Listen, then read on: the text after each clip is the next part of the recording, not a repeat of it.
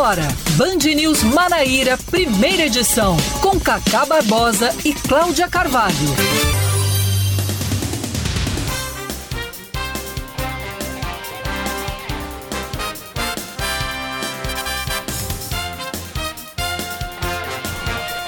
9 horas 28 minutos em João Pessoa, 9 horas 28 minutos na Paraíba. Bom dia, bom dia, bom dia. Hoje é quarta-feira, hoje é dia 22, 22 de dezembro de 2021 está no ar mais um Band News Manaíra, primeira edição comigo, Cacá Barbosa, e com você, Cláudia Carvalho. Bom dia, Cláudia. Muito bom dia, Cacá. Bom dia para todos os nossos ouvintes e vamos tocando aqui o barco, como diz você nas postagens, vamos tocando o barquinho da tocando Band News FM. Inspirado Traz... no nosso saudoso Boixá. Exato, trazendo muita informação e os principais principais destaques da Paraíba até 11 horas da manhã. Então vamos aos destaques desta quarta-feira, meio de semana, 22 de dezembro de 2021.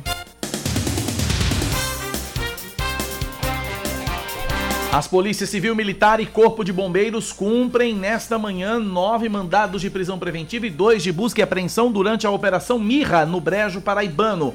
Os alvos são suspeitos de praticarem assaltos e tentativas de homicídios nos municípios de Solânia, Serraria, Bananeiras e Arara. Outros criminosos já haviam sido presos e armas apreendidas durante as investigações que iniciaram em novembro. Os presos em Bananeiras são autores de tentativas de homicídio, sendo uma delas em praça pública no início deste mês.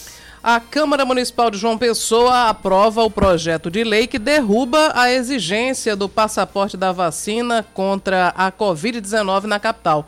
O texto é de autoria do vereador Carlão do Patriota e recebeu ontem 10 votos a favor e 8 contra foram favoráveis ao projeto, além do autor Carlão, os vereadores Bispo José Luiz, Coronel Sobreira, Durval Ferreira, Elisa Virgínia, Macílio do HBE, Marcos Bandeira, Tiago Lucena, também o vereador Tarcísio Jardim e Toinho Pé de Aço. Votaram contra Milanês Neto, Marcos Henrique, Zé Mano Santos, Odom Bezerra, Zezinho Botafogo, Júnior Leandro, Bruno Farias e também Marmute Cavalcante. O projeto segue agora para a análise do prefeito Cícero Lucena, que já anunciou que pretende vetar esse texto. Então o placar foi 11 a 8. Foi 11 a 8. 11 a 8. A Paraíba confirma a circulação comunitária do vírus influenza AH3N2. Ontem foram 17 casos notificados, dos quais 13 foram confirmados, todos leves e em João Pessoa. Desses pacientes, um deles possui histórico de viagem para o Rio de Janeiro, que enfrenta um surto da doença, e dois tiveram contato com pessoas sintomáticas que viajaram e não fizeram exame. Os demais não possuem histórico de viagem, o que caracteriza a transmissão comunitária do vírus. Era só o que faltava. É verdade. No meio, ainda no, no meio de uma pandemia, uma outra preocupação, né, com outro vírus que agora é o H3N2. Bom, mas vamos lá. A Superintendência Executiva de Mobilidade Urbana de João Pessoa instala hoje um radar medidor de velocidade no retão de Manaíra. O local próximo à UPA Oceania fica nas imediações de onde dois motoboys morreram vítimas de acidentes de trânsito. Os casos de maior repercussão são os de Kelton Marques, que foi atropelado por um veículo a 163 km por hora, e esse crime de trânsito aconteceu no dia 11 de setembro, e também o de Igor Caetano, que foi morto ontem ao ser. É, atingido por um carro que tentava fazer uma conversão irregular. De acordo com a CEMOB, o radar deve entrar em funcionamento amanhã. Mais um destaque para você aqui na Band News FM Manaíra. O Congresso Nacional aprova o orçamento da União para 2022. O projeto agora segue para a sanção do presidente Jair Bolsonaro com as modificações aprovadas por deputados federais e senadores. Salário mínimo previsto para vigorar a partir de 1 de janeiro é de R$ 1.210. O programa Auxílio Brasil substitui o Bolsa Família, vai ter 89 bilhões. O fundo eleitoral, 4 bilhões e 900 milhões. A área da saúde, mais de 147 bilhões de reais. E a educação, mais de 113 bi. Os deputados aprovaram a matéria por 358 votos a 97 e os senadores por 51 a 20. Destaque do esporte, Cláudia. Campinense, Botafogo e Souza já sabem quanto vão receber de cotas da Copa do Nordeste. Na tarde de ontem, os clubes se reuniram com a Liga do Nordeste, que apresentou os valores que os times vão receber por participar da competição em 2022. Belo e Raposa vão embolsar 1 milhão 290 mil reais cada e o Dinossauro 640 mil reais pela primeira fase. Quem avançar para as quartas de final fatura mais 300 mil. Os semifinalistas garantem mais 350 mil reais. O vice-campeão, mais meio milhão. E o grande campeão recebe um milhão de reais. Além das cotas, todos os clubes podem ter ganhos extras de acordo com venda de pay-per-view. A Copa do Nordeste começa no dia 22 de janeiro. 9h33. Band News. Tempo. quarta-feira em João Pessoa deve ser de sol entre nuvens pela manhã e pancadas de chuva à tarde à noite, mínima de 25, máxima de 32 graus. Agora, na capital paraibana, neste verão que começou ontem, termômetros marcam 29 graus. Em Campina Grande, a previsão para hoje também é de sol entre nuvens pela manhã e pancadas de chuva à tarde e à noite. A mínima é de 21 e a máxima pode chegar até os 32 graus e nesse momento são 27 graus assinalados pelos termômetros da Rainha da Borborema. 9 da manhã, 33 minutos na Paraíba, 9h33. Você ouvinte interage com a gente pelo nosso WhatsApp 9911-9207, 9911-9207. Mande sua mensagem, nos ajude a fazer o noticiário local aqui na Band News FM. Cláudia Carvalho, o que tem no seu calendário para hoje? Hoje? Hoje é aniversário do estado de Rondônia. Há 40 anos, o presidente João Figueiredo assinava a lei que criava justamente o estado de Rondônia. E hoje também é dia da consciência ecológica, Cacá. Exatamente, dia da consciência ecológica. Ecológica, Cacá. É, né? É uma, uma, um registro aí justo que a gente precisa fazer ao seringueiro ecologista Chico Mendes, uhum. assassinado em 1988 aos 44 anos no quintal de casa por um tiro disparado pelo fazendeiro Darcy Alves Pereira. E uma frase de Chico Mendes diz o seguinte: No começo pensei que estivesse lutando para salvar as seringueiras. Agora percebo que estou lutando pela humanidade. 9 e 34 na Paraíba, 9 da manhã, mais 34 minutos. Você ouvinte interage com a gente sempre pelo nosso WhatsApp 9911-9207, 9911-9207. Começando este jornal, Cláudia Carvalho repercutindo o assunto de ontem, que foi a aprovação do projeto de lei do vereador Carlão, do Patriota, que proíbe o, a, a cobrança do passaporte da vacina em João Pessoa. Projeto extremamente polêmico, uma sessão extremamente polêmica. Esse assunto deu o que falar aqui na Rádio Band News FM. Fizemos uma enquete, inclusive ontem, Cláudia, sobre o assunto e as opiniões sobre o tema foram as mais diversas. Vamos uhum. ouvir algumas? Eu acho esse tipo de controle impossível. Eu acho que isso deveria ficar limitado aos aeroportos, nem rodoviária, nem nada, apenas aeroportos nada mais. Eu acho que não prestaram atenção que os não vacinados, isso aí são estudos científicos, não é o grupão do Zap que tem falado. O, as pessoas não vacinadas, elas estão mais propícias a se, a, a se contaminar. E são por meio dessas contaminações das pessoas não vacinadas que têm surgido as variantes. Se numa dessa infecção surgir uma variante mais potente do que as vacinas e ser letal, como foi a P1, blá blá, já era. Todo mundo vai ter que perder a liberdade novamente. Acho que todas as pessoas devem ter a consciência de se vacinar e isso não deve ser obrigatório. Jamais na história da humanidade isso foi obrigatório. Mesmo que a lei possa ser promulgada após o veto do prefeito, existem os instrumentos legais de mobilização social, existe o Ministério Público, existe a Defensoria Pública do Estado, que podem judicializar isso aí e tornar essa lei inconstitucional. Então, que a população fique mobilizada e que vote sim e que proteste sim em todos os meios de comunicação possível nas redes sociais favoráveis ao passaporte da vacina. O vereador Carlão, do Patriota, autor da proposta, foi entrevistado ontem por Aline Guedes e Oscar Neto no Band News Manaíra, segunda edição. Ele disse que o passaporte sanitário pode criar uma espécie de apartheid entre as pessoas. A vacina é essencial, sim, mas impedir pessoas de caminharem com suas famílias em estabelecimentos comerciais, impedir pessoas, até alguns estados já estavam querendo deixar de pagar o salário dessas pessoas, outras iam ser impedidas de fazer concurso público, outras de assumir concurso público. A gente precisa separar e deixar com que aquele medo, o terror da pandemia que ainda existe e precisa das suas cautelas, ele nos segue ao ponto de impedir de fazer um verdadeiro apartheid sanitário. Existem pessoas que, através de prescrição médica, ou por um livre convencimento, ela entenda que a vacina, nesse momento que ela é experimental, ela pode fazer mal a ela. Uh, Carlão reconhece, ele disse que apesar de reconhecer as, a importância das vacinas, Carlão disse que por estarem em caráter experimental, palavras dele, os imunizantes não têm eficácia comprovada. A vacina tem uma contribuição fantástica na, no impedimento que as pessoas cheguem a óbito, mas é demonstrado também que a vacina que nós estamos tomando é uma vacina que está em experimento. E esse experimento ela passa por fases, fase 1, fase 2, fase 3, e estávamos caminhando para a fase 4, que seria justamente a resposta ou a problemática ou as mazelas e os benefícios reais que essa vacina poderia trazer à pessoa. O fato de você ser uma pessoa vacinada não impede que você se contamine com a doença e transmita a doença. A matéria recebeu voto favorável dos seguintes vereadores: Bosquinho Bispo José Luiz, Carlão, autor do projeto, Coronel Sobreira, Duval Ferreira, Elisa Virgínia, Marcílio do HBE, Tarcísio Jardim, Marcos Bandeira, Tiago Luceno e Toinho Pé de Aço. Já os vereadores contrários ao projeto foram Bruno Farias, Emano Santos, Fernando Milanês, Júnior Leandro, Marcos Henriques, Marmute Cavalcante, Odom Bezerra e Zezinho Botafogo.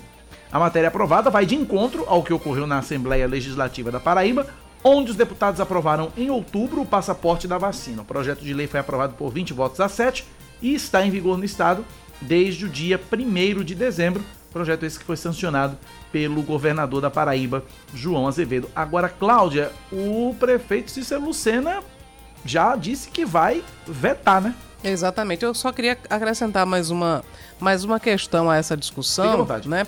Enfim, eu já adianto, e por tudo que eu já falei aqui, eu sou, sou contra essa proibição da exigência. Acho que nós temos que. É um ato tão pequeno, até um dos ouvintes chegou a dizer isso. Que qual o grande problema de você abrir sua carteira, pegar o comprovante e apresentar? Deixa eu colocar o áudio do ouvinte aqui. Vamos, vamos ouvinte... acompanhar? Olha o que ele disse aqui, ó. Bom dia, Cacá. Bom dia a todos da Band News. Que é Eric do Valentim. Sobre a questão aí dessa lei aí que foi aprovada do, da não exigência né, do passaporte, rapaz, eu até, eu até respeito quem é contra. Mas eu fico me perguntando qual é o problema, a dificuldade e o trabalho que se tem de você andar com um pedaço de papel na sua bolsa ou na sua carteira e chegar em, nos estabelecimentos e mostrar esse documento. Qual é a dificuldade disso?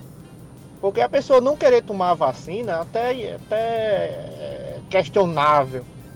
Mas não querer andar com um pedaço de papel para mostrar, ah, tomei as duas doses, toma aqui, mostrou tal. O que é que tem? É a mesma coisa de exigir um documento com foto para algum procedimento. Mesma coisa, mesma coisa. Eu acho que a gente. A população está politicalizada demais.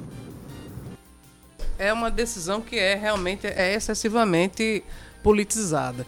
É, sei que os vereadores. Aí tem, tem dois componentes. Tem um componente que é o ideológico, porque é, o vereador Carlão é um vereador conservador, um vereador de direita, e tem entre os que votaram a favor da proibição, muitos que também são, né? De direita, de extrema direita, que estão alinhados com o presidente Bolsonaro, que pensa exatamente da mesma forma.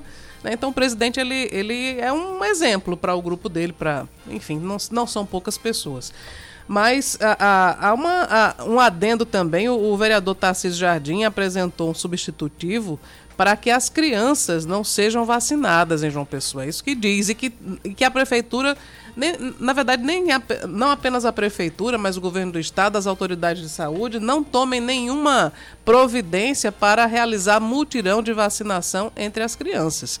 É outra polêmica no meio dessa questão da vacina. Agora, é o que eu estava dizendo é o seguinte: eu entendo que os vereadores eles sofram uma, uma pressão dos empresários, porque há muitos clientes, infelizmente, que eles fazem um estardalhaço para não apresentar o cartão de imunização e que vão embora. E que eu conheço, inclusive, uma dona de estabelecimento que o cliente praticamente é, ofendeu verbalmente, ela teve medo de ser agredida fisicamente por causa do pedido de um comprovante de imunização. Você eu, imagina que radicalidade, né? Eu ontem fui jantar num restaurante, eu vou até pedir licença para dizer o nome do restaurante, porque a prática é bacana e vale a pena, que é o China Taiwan. Uhum. Eu fui jantar ontem no China Taiwan e me pediram, eu acho que foi o único local que eu fui até hoje que pediram a, o que cumpriu o negócio do jeito que tem que ser. Identidade e, é? o cartão. Cartão e identidade, porque nos outros locais que eu frequentei, eles só estavam pedindo o cartão.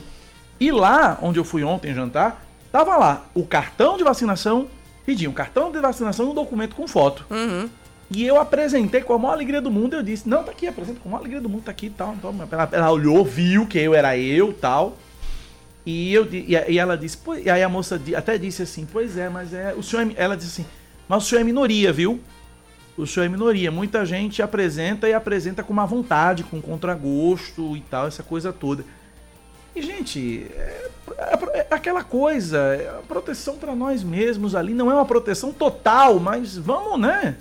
Quando você é parado numa blitz. É um risco muito menor. Quando você é parado numa blitz que o guarda pede os documentos, você vai dar um show, vai fazer estardalhaço com o guarda. Mas, enfim, não, não tem que apresentar. Não, tem que apresentar. não é a lei. É uma coisa tão simples. Se você não quer levar o comprovante de imunização, leva no celular, todo mundo anda com celular o tempo inteiro. Baixa lá o aplicativo do, do SUS e, e apresenta. Agora, enfim, os vereadores sofrem essa pressão do empresariado, os vereadores têm esse componente ideológico de achar que isso é bobagem, mas a, a, a represália que os empresários estão sofrendo, ela poderia ser atenuada se os vereadores chegassem para pedir, para conscientizar aquelas pessoas que estão ainda muito reticentes, estão reagindo com agressividade, a simplesmente aderir. É uma questão de saúde coletiva. É, uma... é claro que isso também não vai eliminar 100% o risco de contágio. Claro, a apresentação do passaporte da, da imunização ela não vai garantir que naquele ambiente não tenha contaminação, mas vai diminuir muito a probabilidade. Nós estamos falando sempre sobre isso, sobre redução de riscos. É, garantia nenhuma não se tem.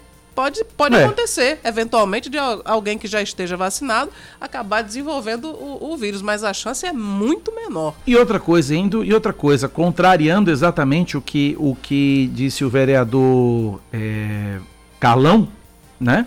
O, o, vereador Carlão, as vacinas não estão em caráter experimental, pois muito é. pelo contrário. E a eficácia está aí. Se nós estamos numa situação é, um tanto quanto confortável com relação à pandemia, se nós estamos podendo frequentar os restaurantes, os bares, mesmo mediante a apresentação do comprovante de vacinação, isso é efeito da vacina. É, exatamente. É resultado das vacinas, né? E só quem não quer, só, só, só, só quem não vê, só quem quer ver é que não enxerga mesmo a, a, a coisa. É, esse resultado, essa efetividade, essa, essa tranquilidade que nós estamos vivendo. Se nós chegamos a esse ponto, se nós estamos vivendo uma trégua da pandemia, não é o fim da pandemia, né? Agora, o que acontece é justamente o seguinte, aí é bom que se diga. As vacinas, elas evoluem. Existe a evolução. Por exemplo, a vacina da gripe. Uhum. Todo ano a vacina, ela evolui. E agora vai ter que ser evoluída porque o H3N2 está por aí levando as pessoas para o hospital, né? Exatamente. Exatamente. É, as vacinas evoluem e os vírus também. Os a vírus nossa também. luta é para que a vacina evolua mais rápido do que né? Ou tão rápido quanto o vírus para a gente conseguir ser imunizado.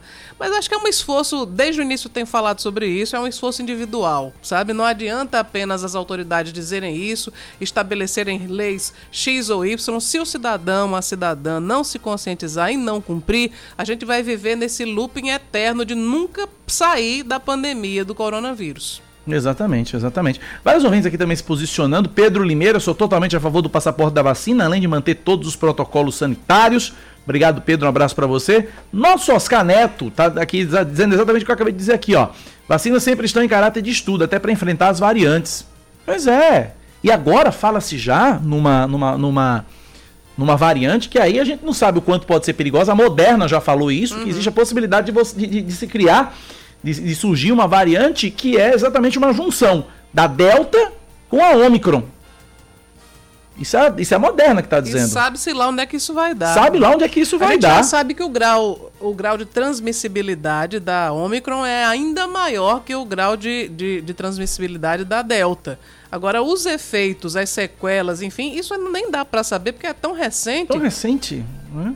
Os Estados Unidos já tiveram morte, o, Reino Unido também já registrou morte pela Omicron. E... Outra coisa, a Omicron, muita gente dizendo, não, porque a Omicron surgiu lá, surgiu lá na África. Conversa fiada, já estão dizendo aí, já disseram, um estudo recente aí já, já apontou que uh, o, a Omicron surgiu antes na Europa. Uhum. ali na região ali dos Países Baixos. Essas informações, inclusive, estão todas no Instagram. Quem quiser ir lá no meu arroba Barbosa TV, tem uns storyzinhos que eu coloquei a informação, print da tela da reportagem de sites confiáveis, não é de grupinho de zap, tá? Sites confiáveis com os links com os links certinhos, coisa de El País, BBC, Correio Brasiliense, coisa de, de credibilidade que, mesmo. Que, na verdade, é, assim, essa informação de onde veio, ela não é a mais relevante, porque uma vez nós vivemos É, mas nos tempos atuais a gente precisa dizer de onde vem, é, né? Porque... Enfim, também politiza-se até a origem. Até a origem, né? Até a origem do, do, do, do, vírus. Mas, de fato, de onde surgiu, é menos importante do que saber que a gente vive num mundo globalizado e que esse vírus surja na Patagônia, na Argentina, onde quer que seja, ele vai se espalhar pelo mundo inteiro. A gente precisa tomar as medidas para se precaver. Aí, nesse sentido, é, não exigir passaporte de vacina é abrir mão de um instrumento efetivo para nos proteger. Eu não entendo como é que tanta gente pode ser a favor disso. Pois é. Lamento. Agora o prefeito Cícero Lucena disse que vai vetar, né? Exato, sim. Agora a gente passa para o que disse o prefeito Cícero Lucena, antes mesmo de ser votada na Câmara Municipal, o prefeito já tinha antecipado que vetaria a aprovação dessa matéria. Segundo ele, o projeto de lei ele vai na contramão dos protocolos adotados em todo o estado no enfrentamento à pandemia da Covid-19 porque nós tivemos um esforço muito grande para o número de pessoas que se vacinaram. Já estamos praticamente em 100% na primeira dose, em mais de 90% na segunda dose e já partindo para a terceira. Há uma insegurança. Você viaja hoje no exterior, todos os, os países praticamente fazem essa exigência. Então, em respeito àqueles que tomaram a vacina, a gente vai acompanhar o processo. Até porque, por exemplo, o Brasil baixou portaria para quem entrar no Brasil tem que, que apresentar a vacina. Bom, além disso, o governador da Paraíba, João Azevedo, anunciou que vai acionar a justiça contra leis municipais que barram o chamado passaporte da vacina. De acordo com João, o debate em torno desse assunto é pequeno e provocado pelas disputas políticas e pelas tentativas de discussão ideológica sobre a vacinação. O governador defendeu a cobrança do passaporte sanitário, afirmando que o cidadão se sente muito mais seguro ao entrar em um local sabendo que todos ali foram vacinados. E aí eu também reitero até uma, uma, uma, uma declaração de Cacá ontem, o inverso também pode ser verdadeiro. Do jeito que os empresários estão se queixando que algumas pessoas elas eh, se recusam a apresentar o passaporte e vão embora, não consomem, não entram no, no, estabelecimento, também pode acontecer exatamente o contrário. A pessoa vai ver que não está sendo cobrado o passaporte de vacina e vai para casa, é. porque não se sente seguro Exato. de estar ali. Leva a família, leva, enfim, as crianças, leva todo mundo embora, porque não vai ficar num ambiente em que se entrou de bolo, como se diz no, é, no eu, eu não me na forma seguro, popular. Eu não né? me sinto seguro, eu não me sinto seguro. É, são 9h50 na Paraíba, 9 da manhã, 50 minutos. Vários ouvintes participando, comentando aqui exatamente esse assunto aqui, o passaporte da vacina. Aquila de Araújo, sou inteiramente a favor do passaporte da vacina. Agora os ônibus estão superlotados. Me parece que não tem coronavírus nos ônibus de João Pessoa. É, é o que eu sempre digo, Aquila, e aí eu vou dizer de novo de uma forma irônica, né? É que os ônibus de João Pessoa são tão ruins que nem o vírus tem coragem de andar de ônibus aqui em João Pessoa. Né? Então é seguro andar de ônibus. Né? Só que não, né? Tá lá a aglomeração e todo mundo fechando os olhos para isso. E agora engraçado não é nada. Engraçado é que eu vi um ônibus, eu não me lembro qual é a linha, Cláudia, mas foi ontem ou foi anteontem. Aqui, aqui na, na, na, no cruzamento aqui da Pedro II com a Tabajaras. Eu tava Sim. saindo aqui da rádio, fui no Mercado Central comprar umas coisas que eu, tava, que eu precisei. Aí no cruzamento, e detalhe, na, no ônibus tinha um adesivo. Limite de passageiros, 12 pessoas em pé. O bicho pipado de gente. Eu digo, meu Deus do céu. Meu Deus do céu, meu Deus do céu, meu Deus do céu. E aí, para completar a história, Oscar Neto nos ajuda aqui, o Cinto ainda reclama da defasagem no transporte público, que é aumentar o valor da passagem.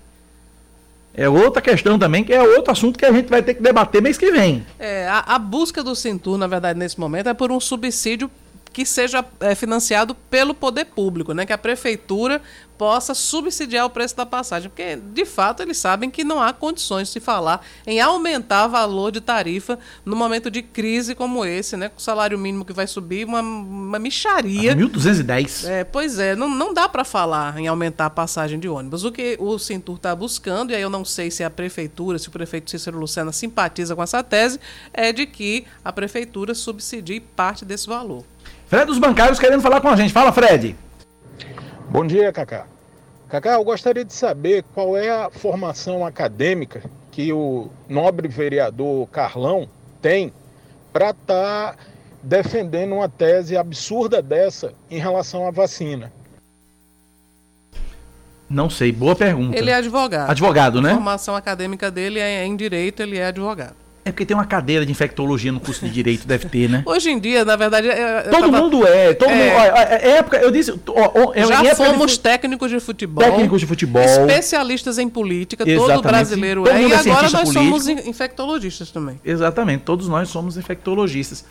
Uh, ouvinte aqui dizendo o seguinte: Cacau, pior é que as empresas ainda mantêm os 85% da frota rodando atualmente. Por isso que os ônibus andam praticamente lotados quase todos os horários, dependendo do trajeto. Mas é o que eu digo: o, nem, o, nem o coronavírus tem coragem de entrar no ônibus de João Pessoa, tão ruim que o ônibus é.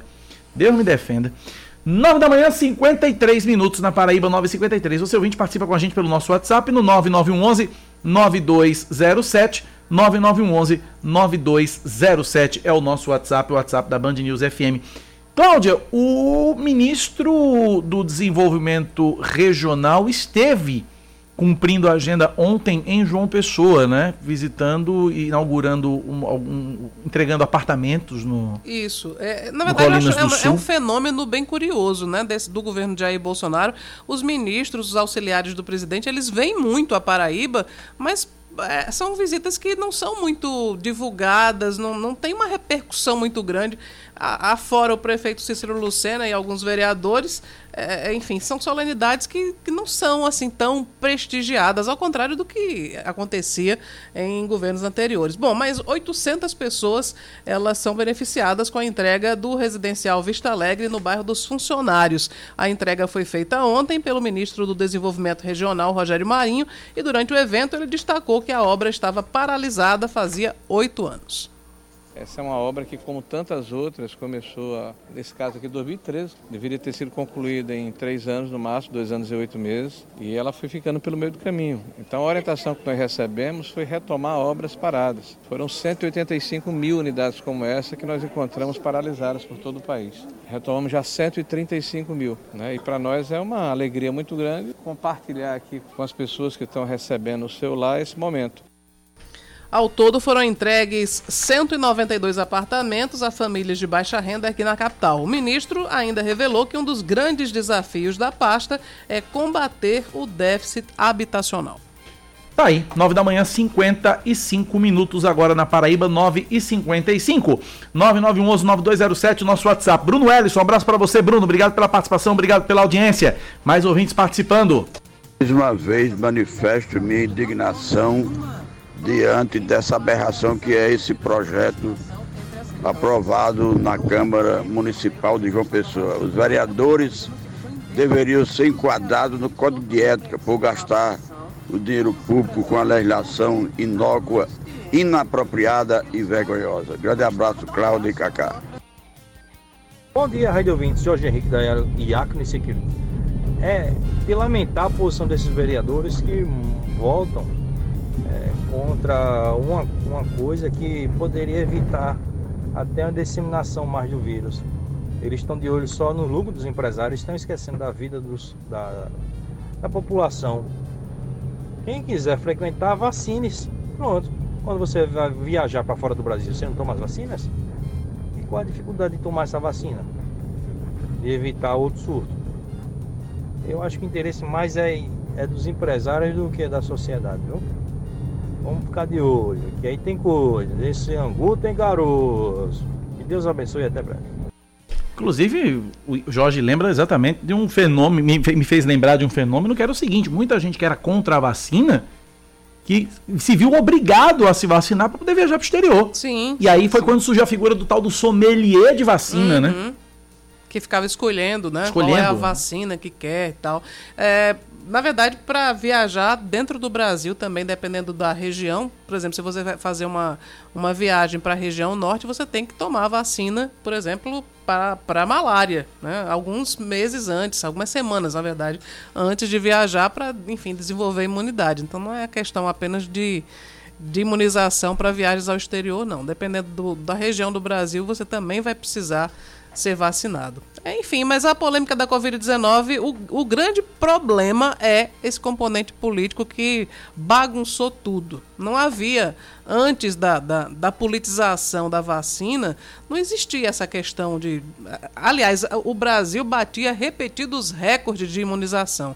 Agora, quando chegou na Covid-19, ah, porque o vírus é chinês, porque a vacina é, é, é chinesa, porque não sei o quê, e aí Infelizmente, as pessoas mais radicais de direita passaram a ser contra. Isso passou a ser uma espécie de bandeira política. Ah, se eu sou é, conservador, se eu sou radical de direita, eu não posso tomar vacina. E nisso nós já passamos dos 618 mil mortos no Brasil. E pensar que o Brasil já erradicou paralisia infantil, já erradicou sarampo. Ah, meu Deus do céu. 9h58, intervalo, voltamos já.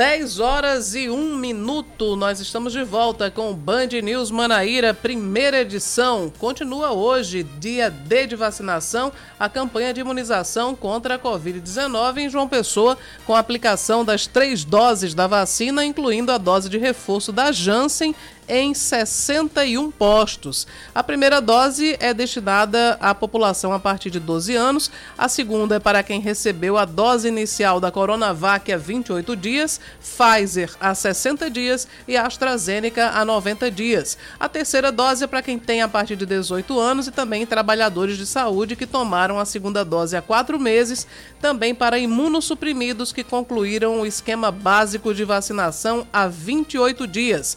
Para ter acesso acesso aos imunizantes, é necessário fazer o agendamento no aplicativo Vacina João Pessoa ou também no site vacina.joaopessoa.pb.gov.br. A Prefeitura de João Pessoa publica um decreto para desapropriar o Hotel Tambaú, um dos principais cartões postais da capital. O empreendimento está fechado e é alvo de uma batalha judicial entre um grupo, entre um grupo potiguar e um advogado paraibano. A portaria declara o hotel como sendo de utilidade pública para fins de desapropriação, que é a transferência compulsória de propriedade para o poder público mediante indenização. De acordo com a gestão municipal, além de garantir a conservação do local, demarcado como área de preservação e importância histórica, a desapropriação deve promover o fomento do turismo na cidade. Com o decreto do ponto facultativo publicado pela Prefeitura de João Pessoa, em virtude das festas de fim de ano, a Superintendência Executiva de Mobilidade Urbana anuncia alterações na operação do transporte público nos dias 24, 25 e 31 de dezembro, além também do dia 1 de janeiro. Nas sextas-feiras, 24 e 31 de dezembro, vão circular as linhas do quadro de sábado, ou seja, das 70 que operam em dias úteis, 64 devem estar rodando com frota de 224 veículos. Já nos sábados, 25 de dezembro e 1 de janeiro, as linhas vão funcionar com quadro de domingo, ou seja, 38 ativas com frota de 89 veículos. Para mais detalhes, relacionados às linhas e horários, os passageiros podem acessar o site serviços.cmobjp.bb.gov.br. O motorista de aplicativo que provocou o acidente que resultou na morte do motoboy Igor Caetano, de 27 anos, vai responder ao processo em liberdade. O acidente aconteceu ontem no retão de Banaíra, em João Pessoa. Ele se apresentou na central de polícia, onde prestou esclarecimentos e em seguida foi liberado. Ele foi submetido ao teste do bafômetro, que deu negativo. De acordo com a polícia, ele permaneceu no local do acidente, chegou a acionar o SAMU para prestar atendimento à vítima. Motoboys que passavam pela via no momento da colisão tentaram agredir o condutor do veículo, mas foram impedidos pela polícia militar. E aí a gente tem que registrar que é uma situação bem diferente da que aconteceu com o Kelton Marques, né? É. nesse caso de ontem, as imagens que, enfim, a própria CEMOB registrou lá no de Manaíra mostram que foi uma imperícia, foi uma, enfim, foi um ato de negligência muito grande do, do motorista do carro, que ele foi fazer uma, uma conversão. À de, direita. É. E, ele estava na terceira faixa. queria entrar na primeira, né? Passar é. ali. Enfim. Ele, ele queria cruzar todo o retão para poder entrar numa, na, na, Avenida Jaime alguma coisa. E justamente era a, a, o, o, moto, o motoboy vinha na, na primeira faixa e foi, infelizmente, foi pego em cheio pelo carro. E ainda tem uma outra coisa. O, ao que parece, o motociclista também não estava com o capacete afivelado e por isso o impacto na cabeça. E ele seguia em alta velocidade também. Também né? estava Também correndo estava em alta carro. velocidade. Outra coisa, agora, o, o- a triste coincidência dessa história toda é que esse motoboy ele morreu exatamente um cruzamento depois de onde Kelton morreu no dia Uhum. 11 de setembro. Vamos seguindo com mais Vamos. um destaque para você, Cláudia. Bom, a Justiça deve decidir nos próximos dias se aceita a denúncia apresentada pela Procuradoria-Geral da República contra o homem que ameaçou funcionários da Agência Nacional de Vigilância Sanitária. O e-mail foi enviado em outubro e nele o autor diz que quem autorizasse a vacinação de crianças e atentasse contra o filho dele seria morto. Caso seja condenado, ele pode pegar uma pena que varia entre um e seis meses. Na última segunda-feira, a Polícia Federal abriu mais um inquérito para apurar novas ameaças aos diretores do órgão. As mensagens foram enviadas depois que a Anvisa aprovou o uso da vacina da Pfizer em crianças de 5 a 11 anos. Vamos falar de esportes agora. O Auto Esporte age rápido depois de confirmar a saída de Douglas Andrade do comando técnico da equipe e já anuncia o substituto. Trata-se de um velho conhecido do torcedor automobilista, o treinador Jason Vieira, de 53 anos de idade, que estava fora do clube desde 2015. Ele retorna ao Macaco Altino para comandar o time no Campeonato Paraibano. Foi sob o comando dele a última campanha de destaque do Clube do Povo na elite estadual, quando chegou à semifinal da competição em 2014, sendo eliminado pelo Campinense. Além de Jason, foram anunciados para a comissão técnica o preparador de goleiros Neto Dinamite, o fisioterapeuta Álvaro Henrique e o gerente de futebol Pegudo. Que nome, não? 10 e 6 na Paraíba, 10 da manhã, mais 6 minutos. Vamos a Brasília. Fernanda Martinelli tá na linha. Congresso aprova finalmente o orçamento para 2022. Mais de 21 bilhões de reais destinados para o fundo eleitoral. É isso, Fernanda Martinelli. Bom dia. Oi, Cacá, bom dia a você, bom dia a todos os ouvintes. É isso mesmo, né? O- a novela do orçamento chegou no seu capítulo final, ontem foi aprovado, e mais de 16 bilhões, como você falou, aliás, mais de 21 bilhões para o fundo eleitoral, dividido em duas, duas, duas partes, uma de 16 bilhões e outra de 4 bilhões e 900, mais ou menos. E aí, com isso, os parlamentares terão todo esse dinheiro para gastar com publicidades, com as campanhas eleitorais. Isso aconteceu depois de uma pressão do Centrão. Inicialmente, o valor destinado inicialmente ao fundo eleitoral seria de 4 bilhões e 700, mas acabou ficando fechado em 4 bilhões e 900, e aí com isso, somando com outras verbas que vão ser destinadas justamente para que eles possam fazer esse uso, totalizam 21 bilhões e 900. Além disso, também foi destinado 1 bilhão e 700 milhões para o reajuste dos policiais federais, das forças de segurança, o Auxílio Brasil, como já era esperado, em média de 89 bilhões de reais, e um salário mínimo de 1.212 reais para o ano que vem. A grande divergência é que 21 bilhões para a campanha eleitoral, que é um processo que dura por um tempo determinado, e 1.212 reais de salário mínimo para o trabalhador que precisa comprar a feira aí todo mês. É uma é, discordância muito grande em relação a valores, mas essa é a realidade que a gente tem com a aprovação na CMO ontem, a Comissão Mista de Orçamento, o projeto foi para a Câmara e Senado, acabou sendo aprovado nos dois e agora vai para a sanção presidencial. Com isso, se encerra o ano legislativo. Ontem, o clima já era de despedida, já de luzes apagando, tanto na Câmara quanto no Senado. Os parlamentares começam a voltar para suas bases. A retomada só vai ser agora em fevereiro, já com projetos novos, mas o presidente da Câmara já anunciou que toda a agenda deve acontecer até maio, porque a partir de junho é processo eleitoral e eles querem se voltar para as suas reeleições ou para as tentativas de eleições para quem vai ser candidato pela primeira vez. E aí, agora com isso, o, o trabalho legislativo se encerra. Eu continuo trabalhando, mas é, em relação à Câmara e Senado, ontem foi o último capítulo com a votação do orçamento. Então, a partir de agora, pelo menos entre deputados e senadores, é sombra e água fresca, é isso? Sombra, água fresca e férias.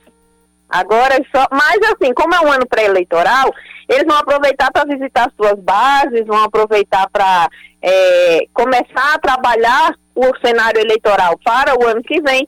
Mas, claro, né, curtindo aquele final de ano com a família, no exterior, como todo ano acontece, a gente sabe disso. Mas, pelo menos por enquanto, eles estão de férias.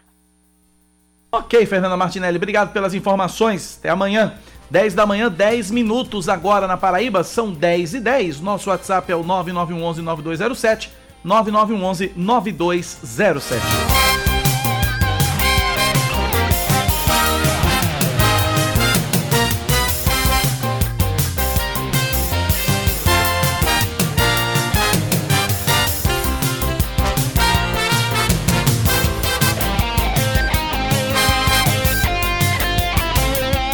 10 e 10 na Paraíba. Olha a vinheta.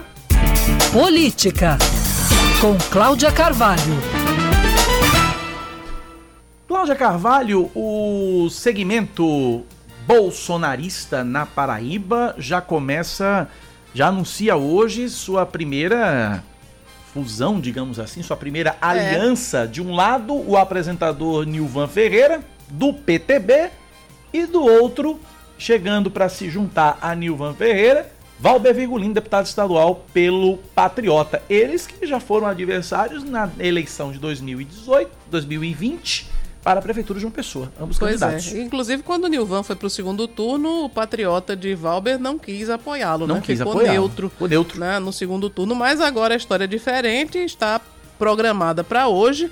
Uma entrevista coletiva será às três horas da tarde no auditório da Asplan para anunciar o apoio, a, enfim, a união do PTB de Nilvan e também o patriota de Valber Virgulino na, em torno da candidatura de, de Nilvan Ferreira para o governo do estado. Que num primeiro momento essa candidatura não era muito crível, muita gente não acreditava que Nilvan levasse adiante para além do, do, do momento inicial, né, que seria mais uma forma de dar visibilidade à figura política dele, mas que o plano de Nilvan, o plano inicial era de ser candidato a deputado federal. Mas agora a situação começa a mudar de forma porque a candidatura recebe um reforço, embora seja um reforço dentro da mesma bolha. Né? O PTB eh, no- se notabilizou ultimamente por ser muito alinhado com Jair Bolsonaro, tanto é que Nilvan Ferreira chegou à presidência do partido justamente no, no, no espaço que foi deixado por Wilson Santiago, porque o Wilson havia votado em algumas situações contra os interesses do, do presidente Jair Bolsonaro e Roberto Jefferson, que à época ainda estava à frente do partido, ele decidiu tirar Santiago do comando e levou então Nilvan Ferreira para comandar o PTB aqui na Paraíba. Então hoje tem essa entrevista coletiva pra, convocada para as três horas da tarde no auditório da Asplan para sacramentar, para formalizar a união dos patriotas e do PTB com esse discurso mais à direita, né, mais alinhado com Bolsonaro, rumo ao governo do estado. O Nivan quer, na verdade, capitalizar, Cacá e ouvintes, essa, o sentimento dos, do eleitorado que é bolsonarista. Eu não sei por que também não se trouxe né, o, o Cabo Gilberto, que também é outro um parlamentar, uma liderança política muito próxima do, do, do presidente Jair Bolsonaro, mas nesse momento ficou aí entre Nilvan e Valber Virgulino, querendo justamente é, trazer para si o, esse rescaldo eleitoral que ainda é muito forte do presidente Jair Bolsonaro, embora Bolsonaro não esteja tão bem nas pesquisas, mas aqui no governo do estado, como se imagina que haverá várias candidaturas, esse, esses dividendos bolsonaristas são significativos para, enfim, para reforçar aí a candidatura de Nivan Ferreira ao governo do estado. Ontem o governador João Azevedo falou sobre a vice-governadora Lígia Feliciano. É, ele, você deu entrevista ontem, vou dar a fonte aqui, a Rádio Arapuã Uhum. ontem, e ele foi questionado num determinado momento sobre a, é, a possibilidade, como é que ele enxergaria a possibilidade de Lígia Feliciano, vice-governadora, disputar o governo do estado. E aí eu tenho uma aspa aqui, dá uma declaração digo, do governador que diz o seguinte, abre aspas. É verdade, eles foram, pediram uma audiência e eu os recebi lá no gabinete. E segundo a vice-governadora, colocaram o cargo de Gustavo à disposição, Gustavo Feliciano, secretário de Uhum. Turismo, é, exatamente porque ele seria candidato a deputado estadual. E eu disse a eles, de forma extremamente tranquila, que era uma decisão que eles iriam seguir e que eu só esperava. E também deixei claro isso, que eles não se colocassem numa candidatura contrária à nossa, porque aí seriam tratados como adversários naturalmente. Não foi colocado por Lígia Feliciano que ela disputaria o governo do estado, mas deixou claro que Gustavo é candidato a deputado estadual. É, mas nem, ela nem precisaria dizer que, que era candidata ao governo do estado, porque aquela. Essa atitude Tem coisas de que deixar... só as entrelinhas já dizem, Exato. né? Até porque a gente sabe que eleitoralmente Gustavo não precisaria fazer essa entrega de cargo, né?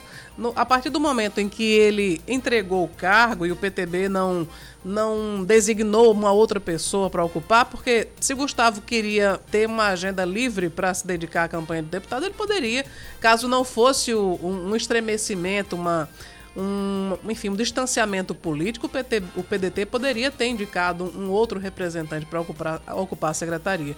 Mas, na verdade, é claro que isso ficou muito, muito evidente, o que o PDT quis nesse momento de é, entregar o cargo da Secretaria de Turismo e Desenvolvimento é, Econômico do Estado era marcar uma posição de que provavelmente tomaria uma, uma uh, adotaria uma postura diferente do governador João Azevedo, a exemplo do que aconteceu também em, uh, na eleição municipal. Né?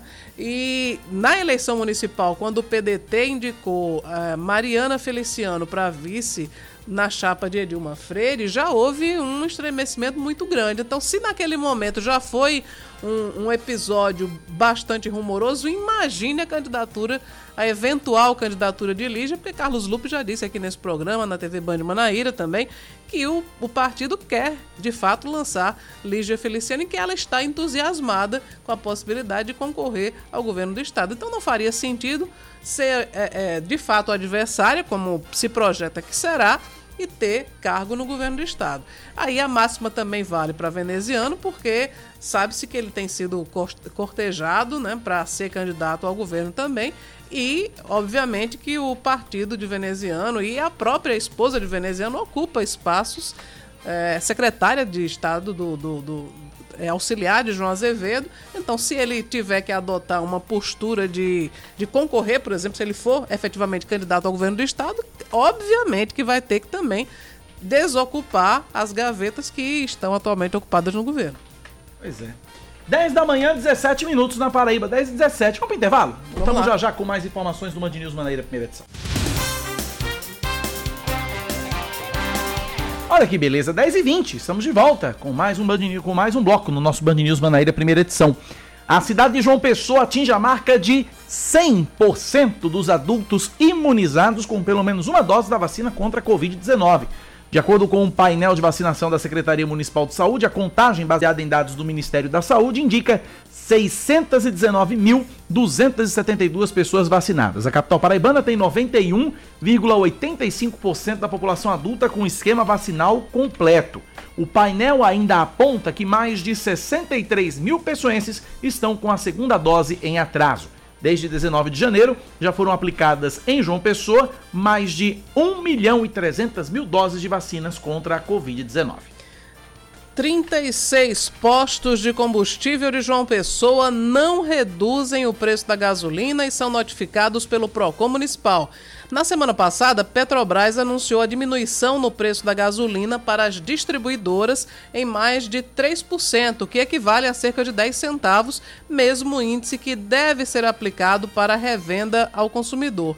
De acordo com o secretário do PROCON de João Pessoa, Roger Guerra, a notificação para a entrega das notas fiscais de compra é uma forma de se saber se o posto já adquiriu a gasolina com preço reduzido e se está praticando nas bombas. Eu, particularmente, não vi Ninguém redução viu. nenhuma no preço da gasolina em lugar nenhum. Ninguém viu.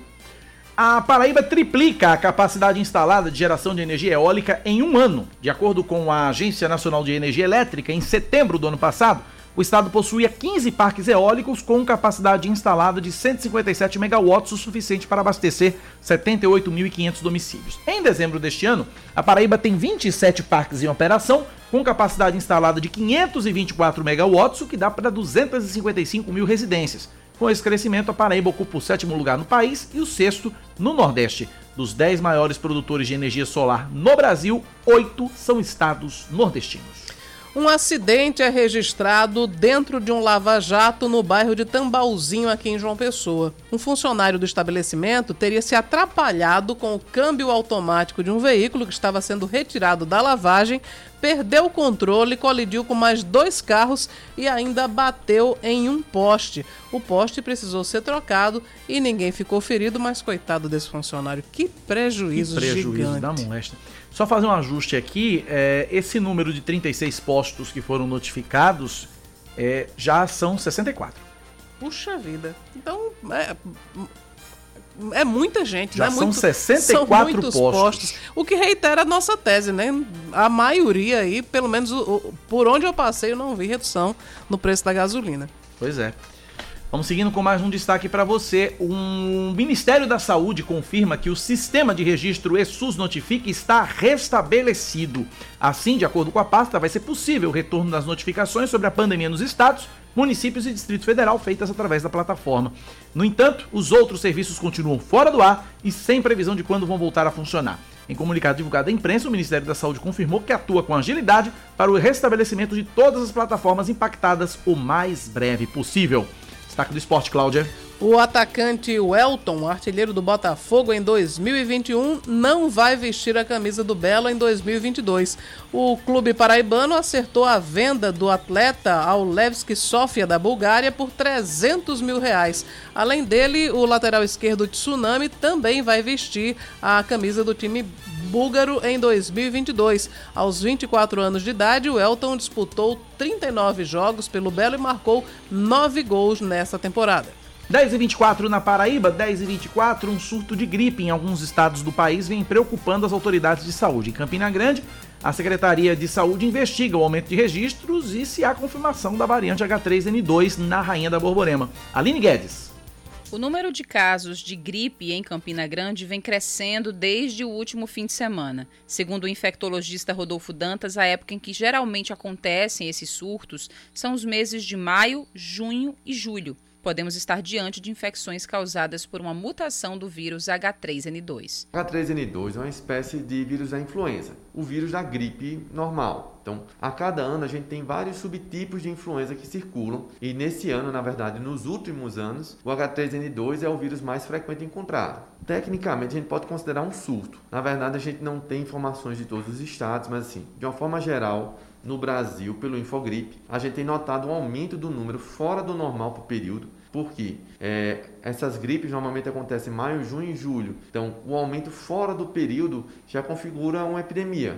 O vírus pode causar diversos sintomas e a gripe ser confundida com outras doenças. Isso porque ela tem um espectro muito grande. Ela pode fazer com que pessoas sintam só um mal-estar, pode ter rinite, sinusite, pode ter formas graves, imitando uma pneumonia, imitando um Covid. Então é muito difícil de diferenciar apenas baseado nos sintomas. O ideal é a pessoa ter acesso ao exame.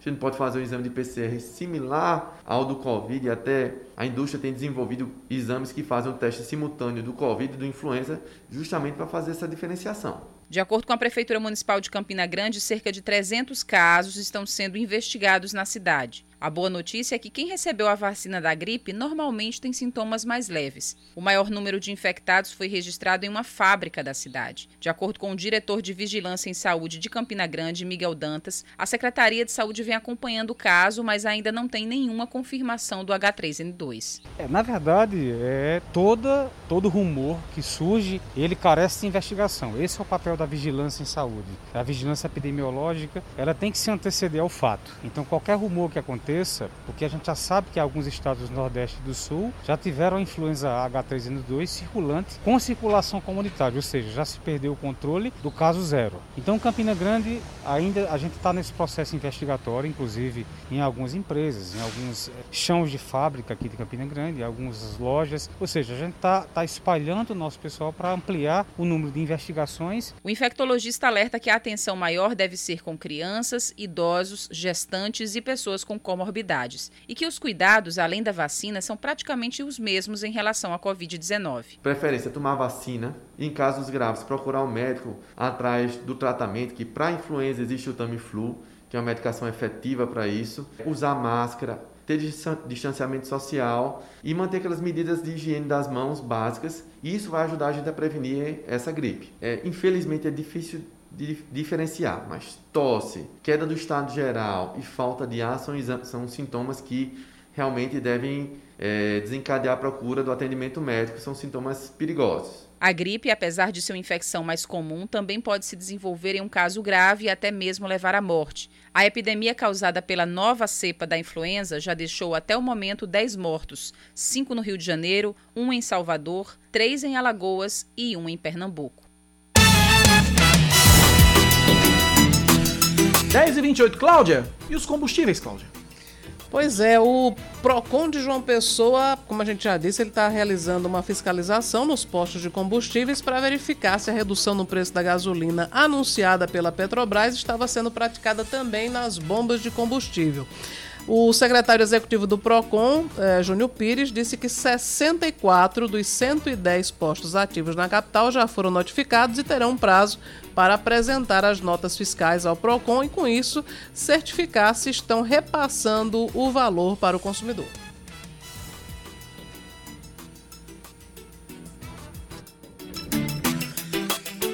Desde ontem estamos notificando e a partir dessa notificação eles têm um prazo aí de 10 dias para apresentar essas documentações, essas notas fiscais, para que o PROCON avalie e veja se existe, se algum custo infringiu a norma consumerista no sentido de vender a gasolina no valor anterior e não repassando essa redução para o consumidor. Provavelmente até o final da semana a gente tem já essa análise feita, esse relatório completo.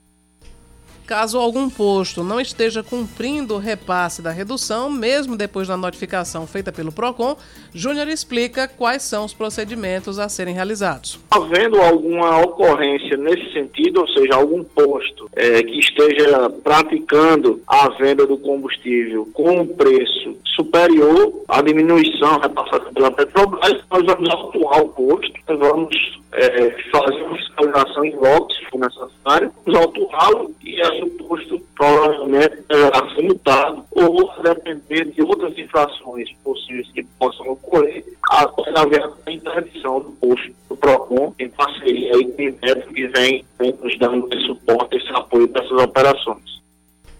Para fazer qualquer denúncia, caso o consumidor Uh, verifique o descumprimento em algum posto de combustível, basta acessar o site proconjp.pb.gov.br. É, eu me lembro agora com essa questão da redução que foi autorizada pela Petrobras para as distribuidoras, Cacá, de uma declaração do secretário de Fazenda a, a, respeito daquela polêmica do ICMS que o presidente da República dizia, não, mas precisa, o que aumenta o valor da gasolina é o valor do ICMS. E o governo. Congelou, né? Exatamente, congelou o ICMS, mas disse: olha, se a gente reduzisse o ICMS, esse valor não iria chegar na bomba. E com essa questão da redução que a Petrobras fez, eu fiquei realmente me perguntando: se houvesse redução do ICMS, será que esse, esse imposto reduzido seria refletido na bomba? Chegaria para dar um efeito prático à vida do consumidor? Pois é, essa é a pergunta que fica. 10h31 na Paraíba, 10 da manhã, mais 31 minutos. A crise que atingiu todas as famílias na pandemia despertou em alguma delas a decisão, o desejo de empreender. Você vai conhecer uma família que se uniu para desenvolver um pequeno negócio e agora já se planeja para expandir a empresa. Aline Guedes. Quando dona Josinete Benevides se aposentou, precisou complementar a renda.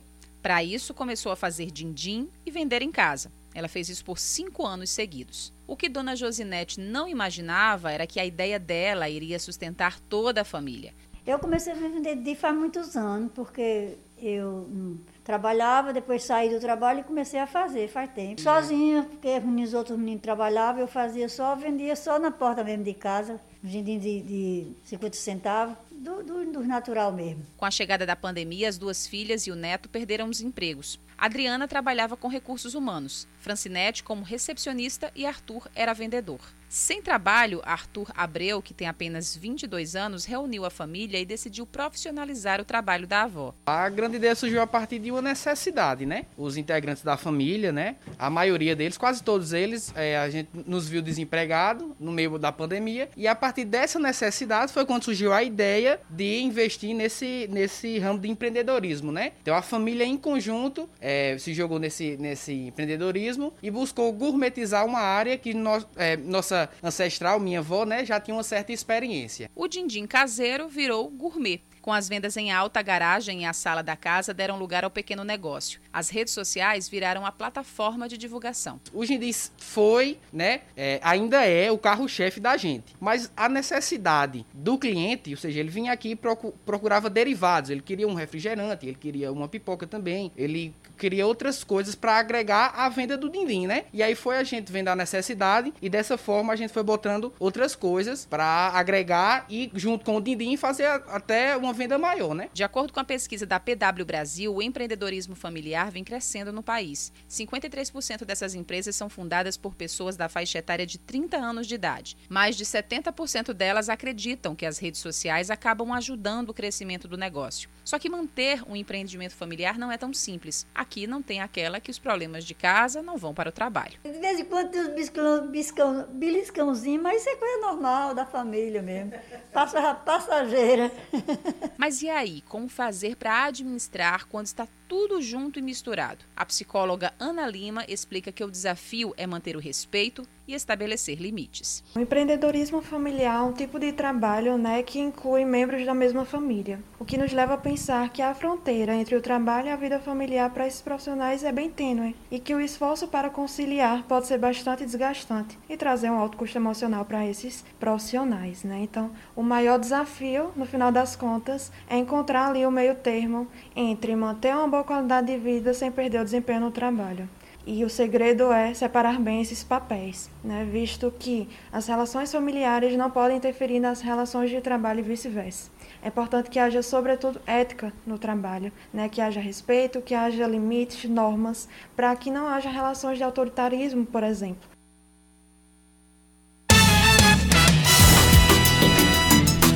10 da manhã, 34 minutos na Paraíba, 10 e 34. Eu vou trazer essa notícia aqui, não faz parte muito do, do, da, nossa, da nossa linha editorial, mas é pitoresco o caso que eu vou trazer Uhum. agora. Um homem deu entrada no Hospital Regional de Souza no último sábado e numa situação bem curiosa. De acordo com informações da unidade, o homem teria introduzido uma cenoura no reto e o vegetal acabou preso. Ele precisou passar por intervenção cirúrgica. Ao ser penetrado, o legume, que estava envolto em um preservativo masculino, teria se partido e o homem não conseguiu retirá-lo. Após a retirada do corpo estranho pelo médico, pelo médico plantonista, um outro procedimento foi executado para constatar se o vegetal deixou algum ferimento. De acordo com especialistas, o ânus e o reto são estruturas que, apesar de apresentarem alta resistência a bactérias, são bem frágeis. E a introdução de objetos sem cuidados pode, podem ca- pode causar traumas. Além disso, a ausência desses cuidados pode favorecer hemorroidas, fissuras anais e prolapso retal. Todas essas situações têm como principais causas a penetração de objetos inapropriados ou até mesmo o uso de brinquedos sexuais sem lubrificação suficiente, a redução da acessibilidade no local, também em uso do consumo de álcool ou outras drogas, também é um agravante. O que comentar, né? No que caso, comentar no no caso caso desse? Eu me lembrei de um cidadão, eu acho que foi na Grã-Bretanha, que foi parar no hospital porque tinha uma. Acho que era uma. Uma bala de canhão, né? Que Meu foi Deus. introduzida. É, era, uma, era um utensílio, enfim, armamentista. Eu acho que era isso. Faz pouco tempo que isso foi foi notícia em vários, enfim, em vários, em vários sites, enfim, uma coisa. Eu lembro do caso de um italiano que colocou um copo de vidro e o copo quebrou. É, eu não entendo qual é a lógica dessas pessoas. Bom, ele passa bem, né? Passa bem. É.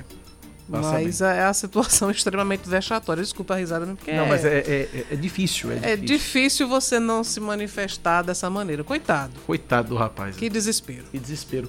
10 da manhã, 36 minutos. Intervalo, voltamos já já. Voltamos com Band News Manaíra, primeira edição, agora na reta final. Britanicamente, às 10h40. São 10h40, né? São 10h40. E mais uma vez a Secretaria Estadual de Saúde tem dificuldades para contabilizar os pacientes com Covid-19 na Paraíba e não divulga o boletim com dados sobre casos, com dados sobre casos, mortes e vacinação contra a doença. De acordo com a pasta, a instabilidade nos sistemas ESUS Notifica, CIVEP Gripe e SIPNI impossibilitou a atualização das informações. Até segunda-feira, o estado totalizava 462.658 casos, 9.574 mortes e 357.579 pacientes recuperados desde o início da pandemia. Apenas os dados de ocupação de leitos de UTI foram divulgados. Ontem, 15% estavam ocupados na Paraíba. Entre segunda-feira e ontem, de acordo com o Centro Estadual de Regulação Hospitalar, sete pacientes foram internados e 82 estão em unidade de referência. Mais um destaque para você: o prefeito de João Pessoa, Cícero Lucena, se reúne hoje com o procurador do município, Bruno Nóbrega, para discutir o veto ao projeto de lei que proíbe a exigência do chamado passaporte da vacina na capital. O procurador confirmou que a tendência é que o projeto seja realmente vetado. De acordo com ele, o prefeito considera que a apresentação do cartão de vacinação é importante como forma de incentivar a população a ter o esquema vacinal completo contra a Covid-19.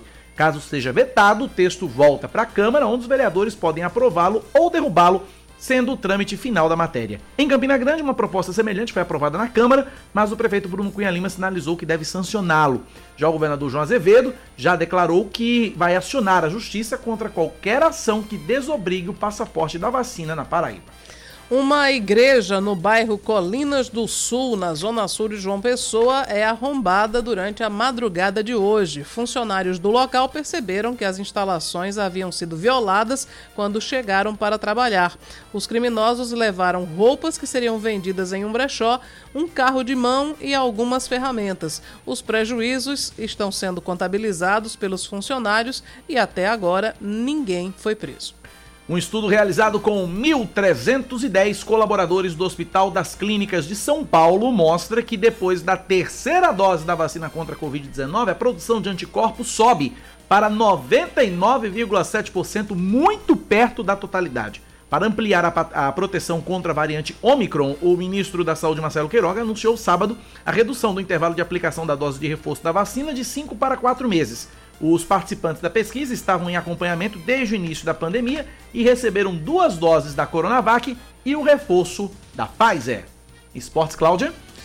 Trazendo aqui mais uma informação para você, o Corinthians deve perder duas promessas para a Copinha, o atacante Cauê e o meia Matheus Araújo. Os dois deixaram de treinar nessa semana e devem ser negociados com clubes da Europa. Cauê já disputou 14 partidas pelo time profissional e fez dois gols. Ele está emprestado pelo Novo Horizontino até março do ano que vem. 10 horas mais 43 minutos na Paraíba, 10 e 43. Deixa eu atualizar a história da, do Conect SUS. A página do Conect SUS continua fora do ar. O problema dura 12 dias, é, desde que a página e o aplicativo do Conect SUS e o, e o site do Ministério da Saúde foram invadidos por hackers, dia 10 de dezembro.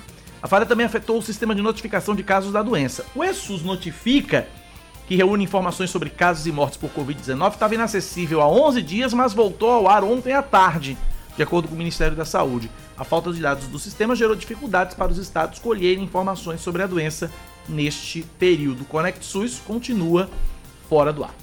10 e 44 na Paraíba, 10 da manhã mais 44 minutos. A Anvisa, Agência Nacional de Vigilância Sanitária, pede mais informações ao Instituto Butantan para liberar o uso da vacina Coronavac em crianças. De Brasília, informação chegando com Leandro Aislan. A Anvisa informou nesta terça-feira que a ausência de dados no processo encaminhado pelo Instituto Butantan impede a conclusão da análise do pedido que pede a permissão para a aplicação da Coronavac em crianças entre 5 e 11 anos. Diretores da agência se reuniram nesta terça com técnicos do Instituto para analisarem o processo.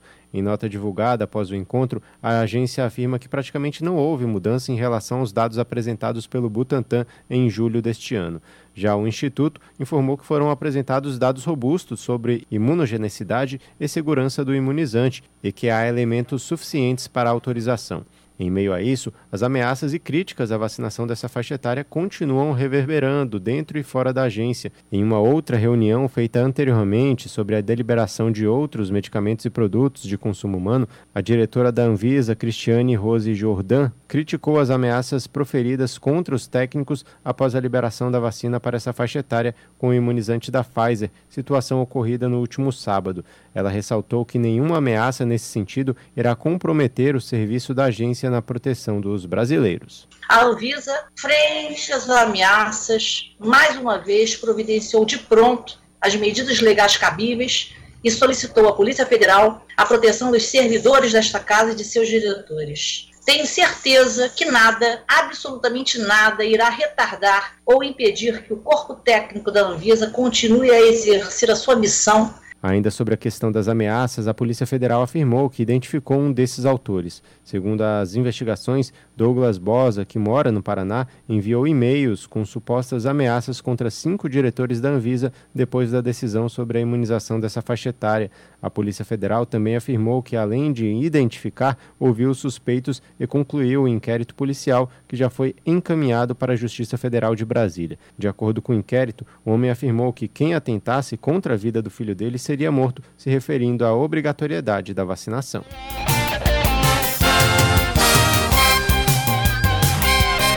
Agora preste atenção, ouvintes da Band News FM, nessa história. Um casamento inusitado em Minas Gerais. De Belo Horizonte, a reportagem de Bruno Favarini. Uma mulher se casa com um boneco e passa a lua de mel em um motel em Rio Paranaíba, no Alto Paranaíba, interior de Minas, e viraliza na internet. Meirivone Rocha e o boneco Marcelo se casaram no último sábado em uma cerimônia completa que contou com padrinhos, damas de honra e até juiz de paz. A mulher afirmou que fez o casamento de mentira para chamar a atenção para a realidade dela. Meirivone mora de aluguel e cuida sozinha dos dois filhos. Ela contou que espera que alguém possa se sensibilizar e ajudá-la a conquistar o sonho da casa própria. E eu resolvi fazer um casamento com o Marcelo para ver se eu chamo a atenção das emissoras de televisão para mim ganhar minha casa, para eles virem dar uma casa, porque eu tenho passado por muitas dificuldades para mim pagar meu aluguel. Eu sou uma mulher sozinha, com Deus, tenho dois filhos para criar e vivo é, trabalhando, sou faxineira, vivo pelejando para pagar o aluguel e às vezes o dinheiro não dá para minhas contas aqui em casa. A noiva ainda destacou que a cerimônia foi realizada com a ajuda de moradores da cidade que patrocinaram o evento. Eu fui pedindo às empresas de Rio Paranaíba os patrocínios e todos abraçaram a minha causa por eu ser popular, por eu ser amiga de todo mundo, divertida, alegre. Eu tenho um programa de rádio que chama Domingão Caçantinho Marcelo. E nós dois vai para rádio, é uma hora e meia de programa. E eu sou uma faxineira conhecida, ando com meu carrinho de supermercado para baixo, para cima, com rodo, vassoura, balde, e faço TikTok na rua dançando. O noivo boneco foi criado por Meirivone durante a pandemia, onde ela fazia lives dançando forró.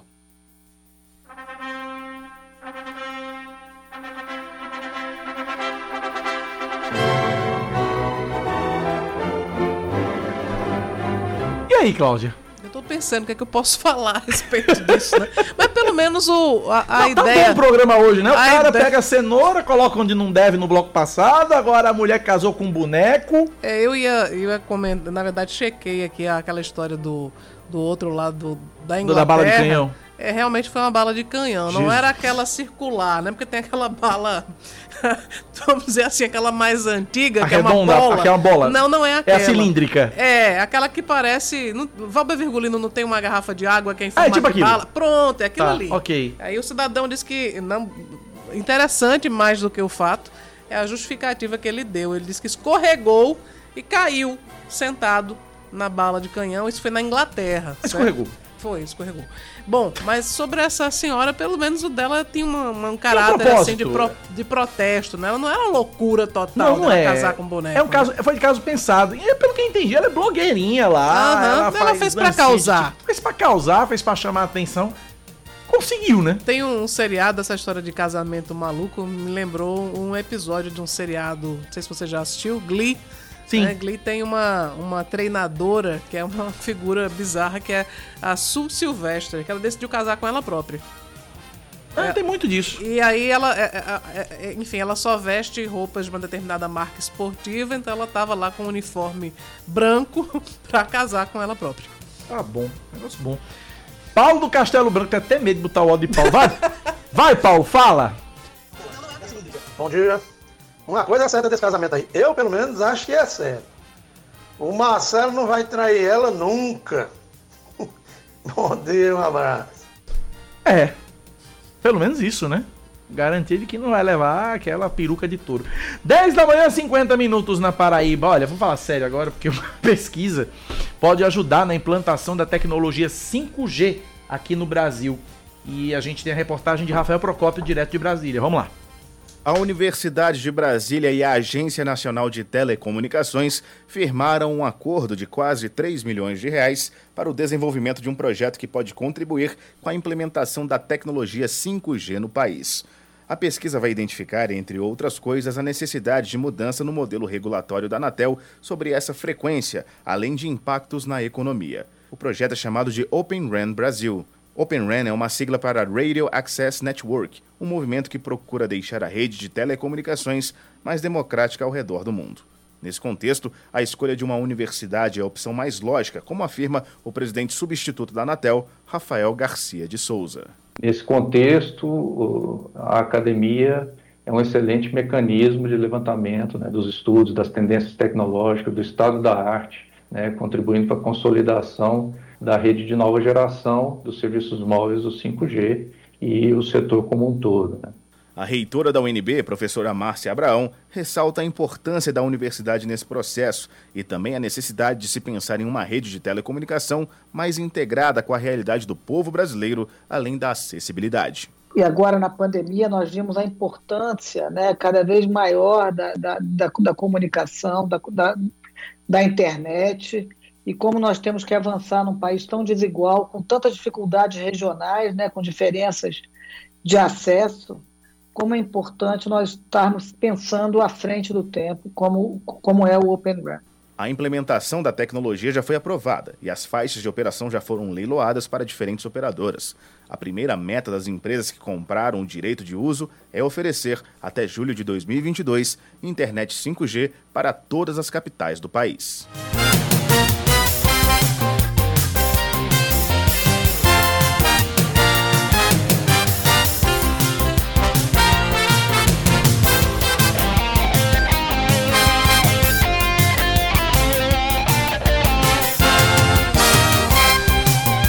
10h53, Cláudia. A gente vai falar agora sobre uma, um acidente grave, uma colisão entre carros que foi registrada ontem, no fim da tarde, início da noite, na BR-104, entre os municípios de Lagoa Seca e Campina Grande. Esse acidente foi por volta das 18 horas e três pessoas de uma mesma família ficaram feridas, entre elas está uma criança de 3 anos.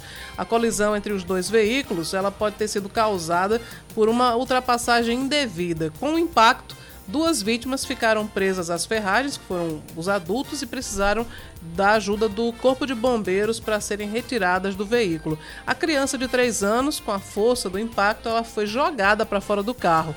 É, ainda não se sabe se ela estava ou não utilizando o cinto de segurança. O SAMU prestou atendimento e as três vítimas foram encaminhadas para o Hospital de Trauma de Campina Grande. E no Hospital de Trauma, um dos médicos, Dr. Anderson, fala sobre o estado de saúde da, da criança. Bom dia a todos. Ontem, por volta das 18h40, deu entrada aqui no Hospital de Trauma, serviço de emergência, por sala vermelha. Três vítimas de uma colisão entre a cidade de Lagoa Seca e Campina Grande. Das três vítimas, uma era criança e dois adultos. Os dois adultos, ao chegar em sala vermelha, é, foram atendidos pela equipe de cirurgia geral do Hospital de Trauma de Campina Grande e após a realização de exames foram levados ao bloco cirúrgico. Um dos adultos, é, uma mulher, passou por procedimento cirúrgico, teve mais da metade do intestino comprometido, além de fratura em membro superior esquerdo encontra-se no momento instável hemodinamicamente, em regime de UTI, acompanhado pela equipe de cirurgia geral e de ortopedia do Hospital de Trauma de Campina Grande. O adulto também passou é, por procedimento cirúrgico, só que não teve nenhum tipo de lesão, apresentando apenas realização de hemostasia pelo sangue que tinha captado abdominal. Encontra-se no momento estável hemodinamicamente, consciente e orientado. É, as vítimas foram identificadas como sendo John Pereira de Lima, de 32 anos, e Érica de Souza e Assis, de 28 anos. A criança está na UTI, né, em cuidados intensivos. Ontem foi um dia, aliás, de, de vários acidentes aqui na Paraíba. Em João Pessoa nós tivemos o acidente fatal para o, o, o, motociclista no retão de Manaíra. Sim. Tivemos um outro acidente que nós falamos aí, esse teve apenas danos materiais, que foi o do Lava Jato, em Tambalzinho.